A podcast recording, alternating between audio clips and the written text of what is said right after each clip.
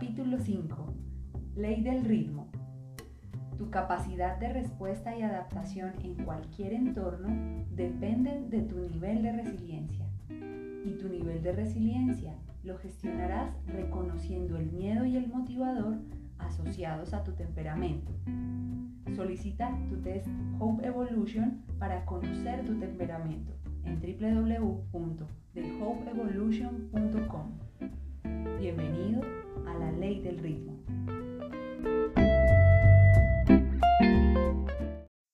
Qué tonto es aquel que pretende que su vida sea plana.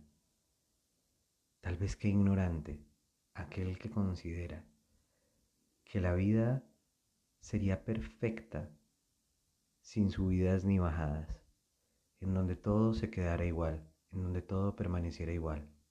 A veces pretendemos eso, que nada cambie, que todo sea estático.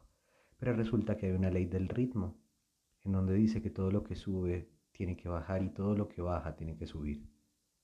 Sí, nuestra vida es una hermosísima montaña rusa. Es una subida y bajada de emociones, de pensamientos, de situaciones, en donde vamos cambiando, donde nos vamos transformando. ¿Sabes qué podemos hacer? En vez de que sea una montaña rusa de subidas y bajadas vertiginosas, lo que sí podemos hacer es lograr administrar esa montaña rusa, gestionarla de forma tal que las bajadas y las subidas seamos conscientes de ellas, que no caigamos como si nos fuéramos hacia un abismo interminable y que las subidas no sean simples golpes de suerte, con dolor, con sufrimiento poder volver a subir y escalar. Resulta que la ley del ritmo conecta totalmente con una palabra que todos hemos escuchado en algún momento y se llama resiliencia. La resiliencia es la que nos dice que somos capaces de levantarnos en el momento adverso. Piensa. Piensa en ese punto bajo de la montaña rusa. Piensa en el punto más bajo, cuando todo es cuesta arriba esa capacidad de tomar fuerza y comenzar a subir y volver a llegar arriba, eso es lo que se llama resiliencia, tu capacidad de recuperarse frente a un momento adverso. A veces se nos traba la lengua, a veces no somos capaces de responder bien, a veces nos bloqueamos simplemente por una situación, nos dejamos llevar por la ira o por la tristeza o tal vez nos bloqueamos, porque sí.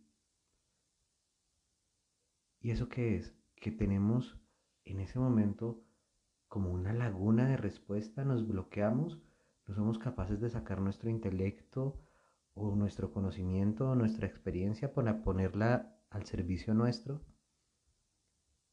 Eso tiene un nombre y se llama distrés. Acabas de entrar en el estrés negativo. En el momento que entras en el estrés negativo, pierdes tu capacidad de respuesta. Tal vez las emociones se adueñan de ti. La química te bloquea, la química que está dentro tuyo. Dejas de ser resiliente cuando pierdes la administración de tu emoción. Es decir, cuando pierdes tu inteligencia emocional. Acuérdate que en algún momento hablamos de inteligencia, donde dijimos que inteligente era aquel que era capaz de elegir entre varias opciones. Somos inteligentes emocionales cuando somos capaces de elegir la emoción que va a gobernar mi acción. Allí es donde viene la resiliencia. Pero ¿cómo la construyo? Sencillo, obsérvate. Date cuenta que tu temperamento es el que te gobierna y lo que hay detrás de tu temperamento, llámese miedo motivador, es lo que te va a llevar a que caigas o que te levantes.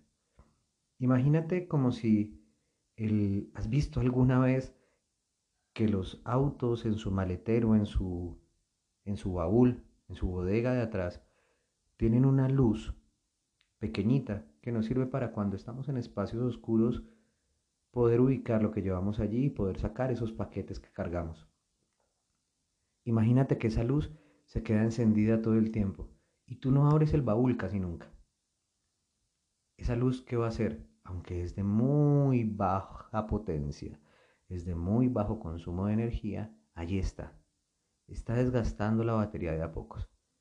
Y de pronto llega el día en que la agota totalmente. Nuestra capacidad de resiliencia va a ser la capacidad de respuesta frente a ese momento adverso, frente a la caída. Cuando viene la caída de la montaña rusa, allí tenemos la potestad, la, le llamaríamos el libre albedrío. Sí, libre albedrío porque es lo que tú decides. Tú decides si te dejas llevar y comienzas a maldecir porque estás cayendo te concentras en ese momento de baja vibración, te concentras en el mal pensamiento y comienzas a caer y te vas a un precipicio sin fin. Allí no hay resiliencia. La resiliencia comienza desde el momento antes de que llegue el estímulo, es decir, desde antes de que pasen las cosas malas. Ya estamos construyendo algo. Y ojo, ese malas es entre comillas, porque ya sabemos que no hay nada bueno ni nada malo, Simplemente son dos polos de lo mismo. Observemos las situaciones de manera neutra. ¿Cómo obtener esa neutralidad?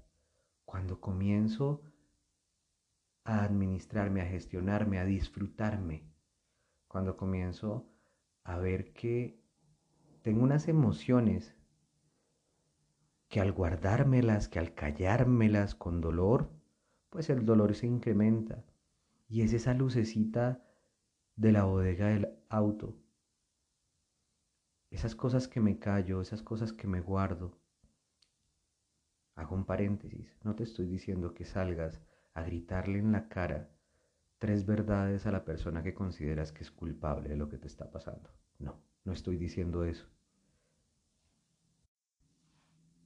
Te estoy diciendo que si sabes lo que estás callando, que si sabes que te estás guardando algo, procésalo, comprende para qué llegó a tu vida.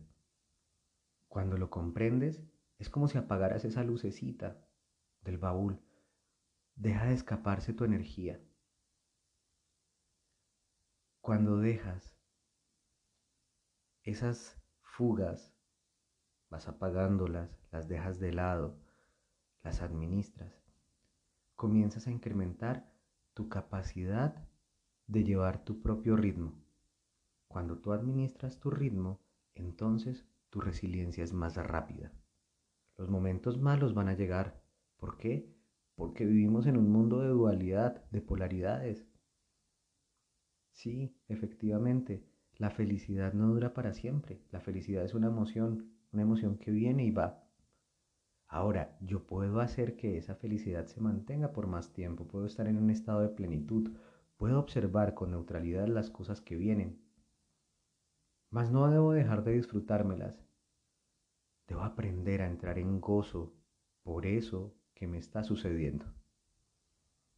Allí es cuando administro mi ritmo, cuando me doy cuenta que yo soy el dueño de él.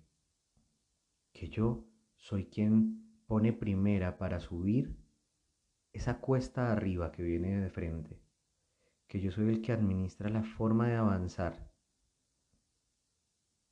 que entre más neutro me mantenga, que entre más entrene mi mente y mi cuerpo para estar, para encontrarme en el estado ideal, allí es cuando mi resiliencia se mantiene.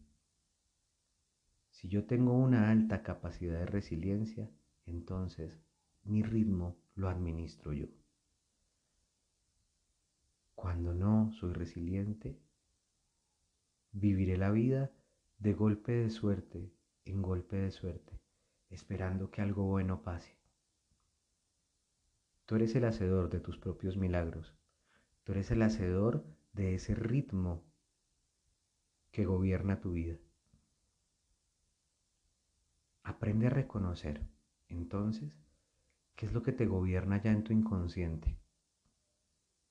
¿Cuál es el motivador interno que te activa? ¿Cuál es la mejor forma de hablarte?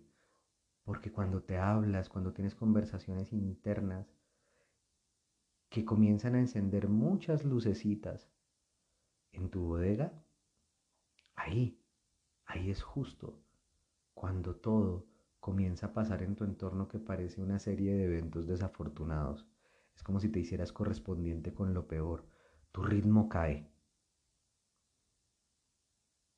Date cuenta. ¿Cuál es el motivador que se enlaza en tu inconsciente? Ahí, definitivamente ahí, es cuando comenzamos a administrar nuestro ritmo.